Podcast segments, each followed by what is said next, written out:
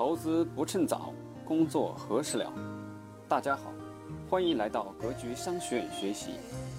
我们会在这里定期分享理财、创业、销售和生涯决策等方面的知识，助力您早日实现财富自由，获得人生解放。欢迎加入 QQ 群交流学习，群号四幺六四零六幺五六四幺六四零六幺五六。下面请听分享。T 的同学呢，呃，跳出重进教室。如呃，如果你是手机登录的或者派 iPad 登录的话呢，有可能看不到。啊，可可呃那个手机登录肯定是看不到的，所以你呃电脑登录是可以看到的啊。好了，对大家电脑登录能能看到啊，其他人看不到，跳出教室重进一次，跳出教室重进一次。嗯，新疆地区有可能也看不到 PPT 啊，新疆地区有可能也看不到 PPT。好，各位，好，好，看不到，呃，如果你是电脑登录的啊，跳出去重进一次，就跳出教室重进一次，应该是能看到 PPT 的啊，应该能看到 PPT。好了，我这儿现在时间已经八点了，嗯、这个这个声音呢，我这儿声音和 PPT 都是正常的啊，声音 PPT 也都是正常的。好，那我就开始了啊，各位，个别地方声音如果是断断续续的话，你跳出重进，跳出教室重进，其他人咱们的声音都比较流畅吧，各位。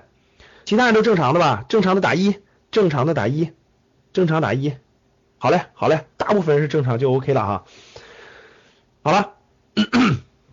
那我们就正式开始了，各位啊。嗯，在开始刚这个开始之前呢，我说一下要求啊。开始之前我说一下要求啊。第一个是我们是公开课，呃，教室里估计最高的时候我们到过两千四百人。啊，最高是我们到过两千四百人，今天今天开始已经一千三百人了，将近。在大冬天的晚上是吧？大冬天的星期天的晚上啊，大家没有去这个吃喝玩乐去是吧？没有去狐朋狗友喝酒去，没有去外面瞎逛去，而是在屋里打开电脑，跟一千跟两千人一块儿学习。这两千人是分布在世界各地的，真的是世界各地的，国内各地的居多，能一块儿学习，真是你你过得会比较充实，是吧？好了，提两点要求啊，第一点，呃，大家不能刷屏，大家不要刷屏啊，不要刷屏，就是基本上敲什么敲一下，敲一次就行了，不要连续敲，如果连续敲就会把你踢出教室了啊。第二，呃，教室里的必须用文明用语啊，如果谁用任何这个不文明用语，立马就会踢出教室啊，不带第二次的啊，不带给你第二次机会的，所以这点大家请注意啊。好了，那我们今天就呃星期天的晚上嘛，二零一五年最后的十二月份刚开始的第一周，我们学点有意义的东西，对吧？学点有价值的东西，我觉得这个更有意义。好了，那我们开始啊，呃，今天我们主要是几个主题，各位，今天大概是一个半小时的时间啊，一个半小时的时间。那主核心主题呢，就是我们写的这个，因为在十十二就是呃大概五天以前吧，呃国内是十一月三十号，西方十二月一号的时候那个啊，我们是十二月一号，西方十一月三十号的时候有一个那个有一个挺重要的政策发布，就是人民币被那个世界货币基金组织呢纳入了 SDR，那它对我们意味着什么？其实这个还意味还是有挺多内容可以给大家讲解的啊，挺多内容可以给大家讲解的。那今天我们重点就是围绕这个。为其实不单单是人民币加入 SDR 对我们意味什么，最核心的，我想给大家讲明白的，就是中国有个金融的大战略。这件事如果你明白的话，其实其实很多很多事情你都可以明白了。就很多你可以看到新闻联播里或者是新闻里播报的一些事情，你就明白它是什么意思了。因为整个都在为一个目标所推进，包括人民币加入 SDR 也是其中之一的其中的一步。所以这一点我觉得是一个大大主题，我希望大家明白整个中国的金融大战略。然后我们可以简单聊一聊股市最近的大波动，包括个人资产配置未来的一些这个这个这个呃这个这个基本的情况啊。然后我们做一个十二月份课程的宣讲，整个是怎么安排的啊？那开始之前呢，还是让大家看一下我们周末刚刚刚刚结束的这个第一期的商业游学哈。我一直都说过了，我们将呃，这个推出商业游学，呃，带着我们的学员呢到这个实际的公司当中去转一转，啊，实际的企业当中转一转，听听创始人，听听投资人，听听这个整个孵化器，到孵化器里看一看今天的创业环境，今天的这个这个这个新兴行业都是怎么工作的，这些创始人都是什么样子的，等等等等吧。为了满足那个要求呢，我们就做了第一期的商业游学，呃，这周末刚刚做的，四号、五号、六号中午结束的。然后这是我们拍的照片是吧？我们去了好，我们去了，我们去了美菜网，去了这个互联网教育中心，去了创业大街，所有的咖啡都去了，几乎哈，包括这个，大家看这张照片，这张照片是这个这个这个中关村创业大街，中关村创业大街拍的。啊，这个大街是很有很有故事的啊，这条大街在我上学的时候，今天也还有个牌子也在那立着的，这个是这个这条大街的北边，南边有个大牌子是海淀图书城，对吧？我上大学的时候，这条街就是海淀图书城，当时就是骑自行车，骑着破自行车，骑到这个这条街来，周末没事干的时候，早晨九十点钟进去，然后随便买个饼干，买个可乐，一直在里面待待待待到下午四五点钟，看书看的已经头晕脑胀的了，就坐在书店里啊，看云看头脑，然后就就回去骑个破自行车就回回学校了，因为离得比较近。今天这条大街真的是已经变化太大了，成为了中国创业的延安，整个创业的延安。这个这个这个地方了哈，我们这张照片拍的是很有意思的。我们从这儿出来的，大家看，从旁边出来的，旁边就是那个刘强东的奶茶奶茶妹妹的那个奶茶店。我们在我们在京东的孵化器里面发现了一个特别特别好的一个语音识别的音箱，然后我们看好了都特别想买，都特别想买。后来达成共识，然后我们先去谈团购，谈完团购了以后统一买，哎，特别好的一个音箱。回头我发出来，你们你们想团购的可以一块参与啊。那个那个东西真的是特别好啊，这真的是语音的，就是科大讯飞。大家知道国内搞那个语音识别的是科大讯飞对吧？我们的饶胜应该比较了解，当时面试过。科大讯飞搞语音识别的和那个京东一块合作的个音箱，那个音箱为什么好呢？那个音箱为什么好？我给大家讲一下哈。那音箱就是它里头有内置 i WiFi，你只要插上电就可以了。然后你你摁一下那个，你摁一下那个，摁下去以后你摁摁摁一下你就随便说语音，随便说语音，比如说格局视野。它立马就出来格局视野的声音了啊！就立格，你比如说格局视野第四十五期，它立马就出来四十五期的声音。比如说你可以说任何一首歌的声音，比如说你可以说小松奇谈啊，你可以说很任何只要网络上能找到的视频或者音频，它都可以把声音给你调出来。比如说你说我要听单田芳的《三国演义》第四十六回，它自动就出来了，你只要对它说话就行了。啊，真的是看完这个的感觉，你就知道未来的智能家居是什么样了，真的是。你只要你只要对着它说打开窗帘，窗帘就打开了。你要对它说冰箱加温，空调开启，然后那个热水器加热，它都是一个它识别率非常高，识别率很准确很准确。回头我发出来一个团购啊，你们要团购的可以跟我们一块团购啊。然后那个那个那个那个那个那个我们我们在那儿看了很多有意思的东西哈。好了，这是我们出来在创业大街拍的照片，拍照片哈。我们这里面我们这期人里头有有。有那个有五十多岁的，最大有五十多岁的企业家，有五十多岁企业家，最小的有在校生啊，最小的有在校生，对，语音识别的，这是那个那个创业大街的，这是我们去参观了一家企业，创业型的企业，就是做内容的啊，叫巴比特咖啡，非常符合我说的那个创业创富里头的五五五大策略的啊，非常符合，从创业那一天就是盈利的，而且一直是那个发展，现在发展的非常不错，增量也非常明显，这是我们在那个咖啡里头。我们喝点什么什么熊猫啤熊猫什么精酿的啤酒，然后喝着那个什么什么什么什么很很原味的什么咖啡是吧？他卖咖啡豆的，优选的咖啡豆的，我们在那听听这个创始人给我们白活了半天，都是文艺青年是吧？然后白活了半天，然后我当时我我领着几个人出去聊天去了，他们拍的一个照片，现场还挺有文艺氛围的是吧？啊，对。然后这是我们在一个画廊，这个画廊呢是一个很有名的画家的画，叫朱金白是吧？那个画家的画，你们知道我后我们后面是什么吗？大家看这是什么？你我们后面是什么？你们知道我们后面是什么？后面是不是白板是吧？后面叫黑板是吧？我们第一眼看到叫黑板，后来我们参观了这个画，因为有人讲解啊，有人讲解啊，讲解的时候我们都晕菜了。后面每后面每一个画都值二十五万美元以上。就后面每个每一幅画都值二十五万美元以上，但是我们根本就不知道它是画，后来我们才知道，原来审美，原来我们的审美跟人家落后五十年，看来这个画家穿越了是吧？估计这画家是穿越了，反正我们是我们都看不懂。当然他还有别的画可以看，大概大概明白了啥意思，但这画真不懂。啊，相当厚啊，几一幅画一吨重，就一幅画是一吨重，然后这个这个很有名气，这个画家哈哈，正好我们去那就就那个那个那个那个有个画有那个给我们讲解的讲解了讲解，我们参观了一个画展吧，参观了一个画展啊，这是一个画廊的，我们参观了画展，这是我们那个。呃，在那个一个孵化孵化器，今天上午今天上午的照片，在孵化器创业的一个孵化器叫苏和汇，苏和汇这公司也是新三板上市的，是做那个天使投资的和天使孵化的，天使投资天使孵化的，在那上午我们培训完了的一个合影，培训完了一个合影啊，大家看这两个人，这两个人是双胞胎是吧？这两个女孩是个双胞胎，这两个女孩是个双胞胎，我们的青青和娇娇同志是吧？是两个双胞胎，然后我们一块儿去做的一个这个这个孵化器里面的会议室。他参观了个孵化器，然后孵化器的那个总经理给我们讲了讲他们怎么选拔企业的，怎么做孵化的，等等等等啊，怎么做孵化的。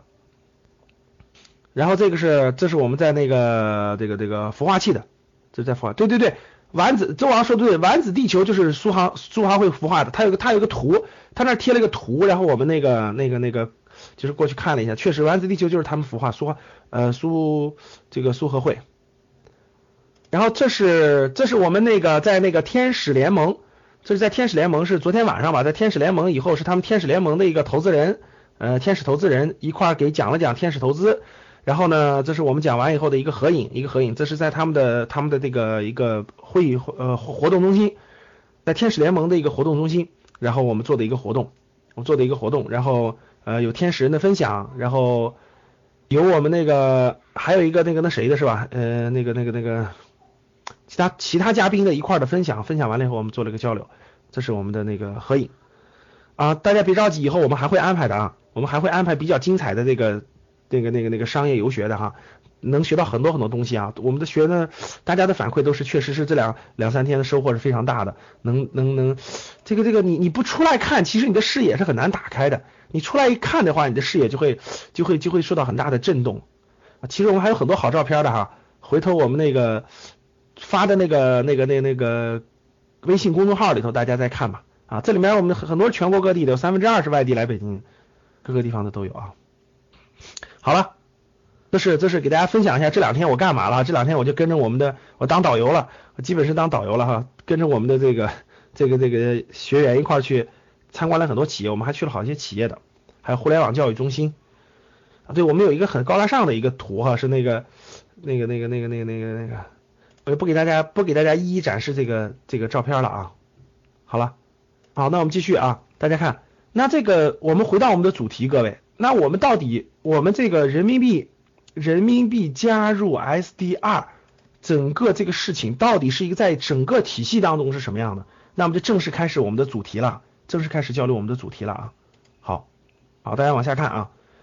那我先从一个小事件把它引出来，呃，我先从一个小事件把它引出来啊。这个，嗯，大家看这几个图，大家看这几个图啊。我先从一个我们国家一直在做的事件，然后引出大战略，然后我们再我们再把它拉呃引申到这个人民币加入 SDR 这件事儿啊。大家看这儿，这几张图呢，从这几张图当中看懂中国货币互换拓展至全球的足迹。大家看啊，整个二零零九年的时候，整个人民币中呃整个中国金融大战略。整个中国的金融大战略其实已经运行了很多年了啊，其实已经运行了很多年了。大家看这儿啊，二零零九年的时候，二零零九年的时候，中国的货币互换是只签了三个国家。大家看，二零零九年的时候，人民币互换，什么叫人民币互换？就是中国单点突破，就是一个一个。举个例子，大家知道这个美元是世界各国各国人民都认的，对不对？美元在世界各国你都可以换。欧元区就欧洲地区呢是这个呃欧欧盟的所有国家都认的，对吧？但是别的货币，中国又不是这种世界性货币，所以中国刚开始就是单点突破，就一个国家一个国家谈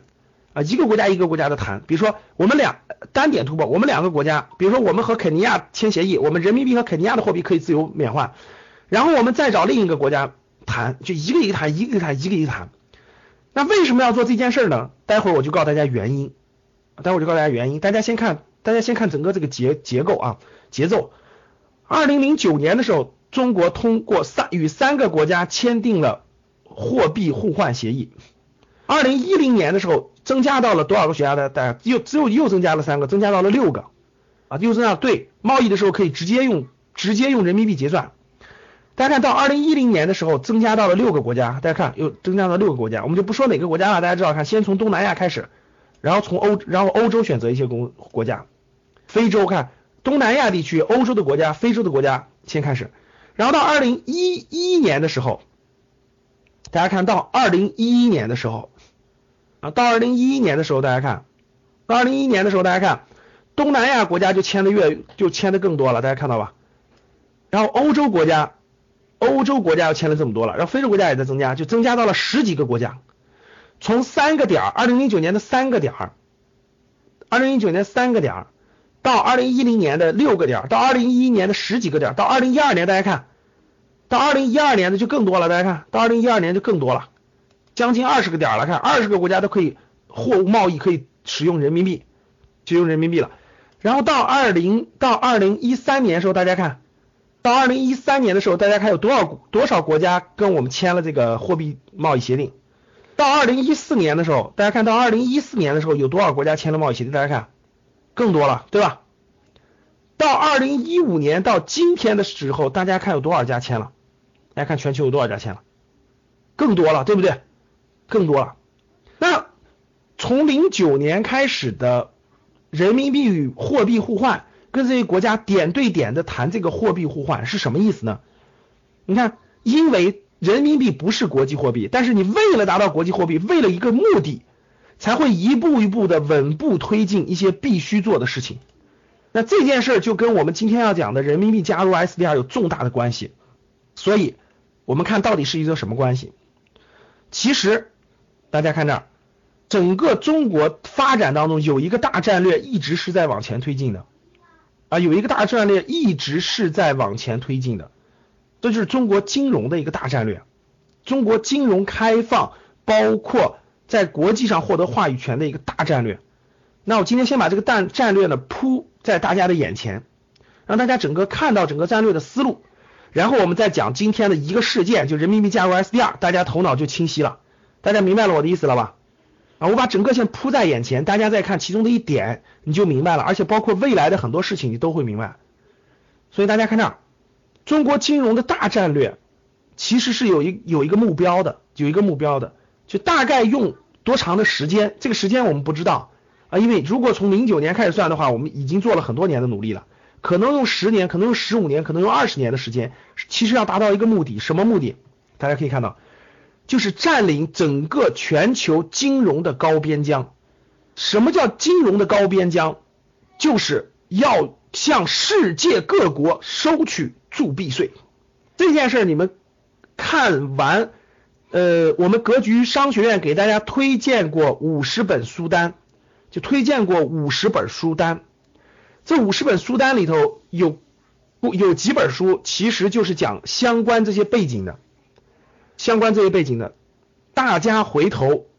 从我们的书单当中找相关的书，你去了解啊。格局商学院有个五十本的书单，这五十本书单希望大家能够在两年之内看完。我相信大家会有很大很大收获的。这个书单别着急，我们的这个这个网站上有这个页面，网站上有这个页面，你找班主任也可以要到这个书单。好了，别着急啊。那我问大家一点啊，我问大家一点，大家构思，大家想象一个很简单的事情。我问大家一点啊，这个是当各个国家使用美元的时候，大家知道美元是硬通货，对不对？美元是硬通货，我问大家，当各个国家都使用美元的时候，大家知道美元是一张纸，对不对？其实这个货币是一张纸，对不对？是一张纸。你用一张纸做交易的时候，你用一张纸在跟世界各个国家或者你国内交易都认的时候，意味着什么？各位，对，意味着什么？大家明白什么意思吗？对，因为美元定价是用谁的货币？谁的货币，就是你世界各个国家，无论你用谁的货币，其实这个货币的价值，就这张它只是一张纸，各位大家知道，它其实本身是没有价值的。但是为什么这个东西就值两美元，不是一点八美元呢？为什么这个东西就值二十美元，不是十五美元呢？其实这里面就有巨大的获利空间，这个空间是非常非常之大的，就是我刚才跟你们说的，你可以控制很多价值的价值的，不是一个普通商品价格的，整个价值的空间波动的空间，其实有巨大无比的获利空间。还有非常重要的就是，大家知道美国这么发达，美国的国内通胀其实不严重的，为什么？因为美国的货币是全球使用的货币，它可以向世界各个国家输出通胀。很多价值其实都可以通过货币去体现出来。大家想一想，其实美元现在是全球使用的，它多印点或者少印点，其实已经影响到世界各地了。它的价值的波动远远远远超过了它国内的影响力，所以这个里头是价值是非常非常之大的。其实这件事就有点像什么啊？我给你们举个例子，你们就明白了。就有点像九六年的时候，一九九六年的时候，台湾的那个台湾的民进党刚刚上台，不是搞过几次这个。这个这个所谓台独的叫嚣嘛，然后九六年时候就做过做过两次军事演习，就整个在台海台海之间就就有一段时间非常紧张，然后呢那个那个那个大陆就做过两次几次军事演习，当时做军事演习就在台湾周边就试射了几个导弹，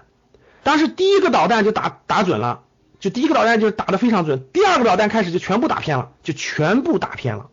就打不到目标，后来你知道什么原因吗？因为 GPS，因为 GPS 是掌握在美国手中的，就你的定位系统，你的定位系统是掌握在别人手中，别人是随时可以干预你的定 GPS 定位的，就是你你的那个你的那个精度和纬度是可以给你调整的。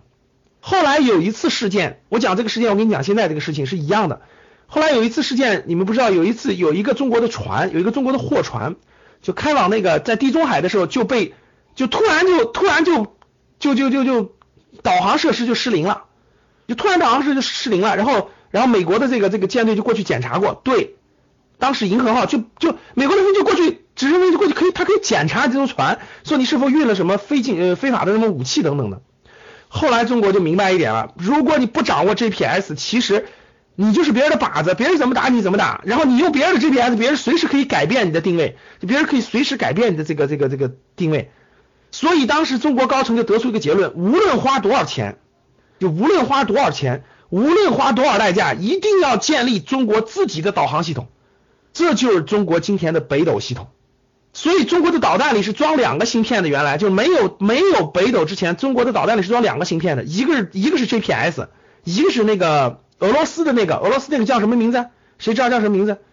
叫叫叫叫那个格格叫什么？对，格洛纳斯。俄罗斯是有导航系统的。然后美国是西方都是用 GPS 的，所以中国的导弹是装两个芯片的。如果 GPS 被改了，然后迅速换这个，现在就不用了，现在直接用自己的北斗了。什么意思呢？我想说这个意思就是说，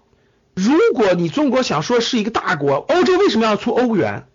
就大家想想，欧洲为什么要出欧元？一个是统一内部的货币，另一个就是货币代表的是未来这个世界的大国。如果没有自己的，就是如果你自己的货币。不能达到局部的或者全球化的使用，你在金融体系上，你绝对是被别人侵略的，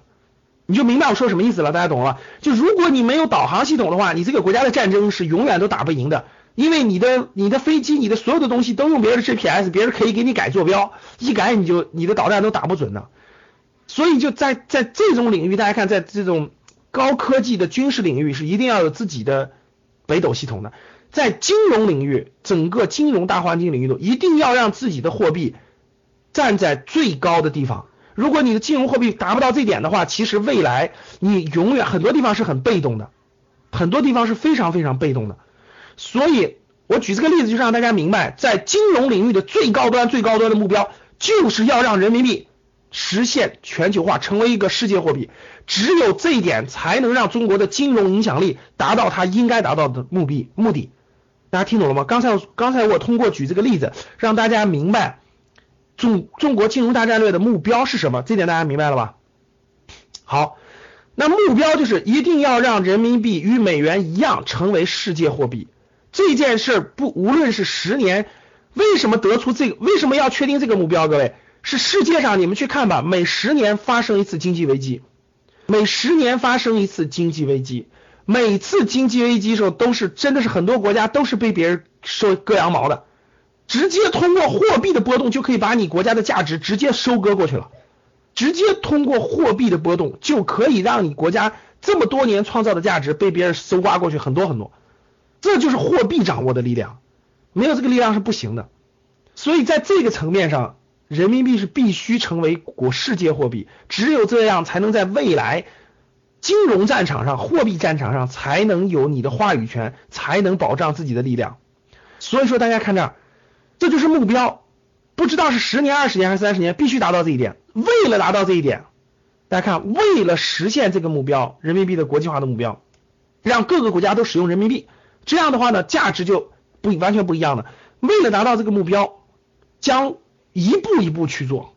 为了第一是达到这个目标，为了让各个国家获得发展的支撑，也为了支持中国经济的进一步升级和走出去。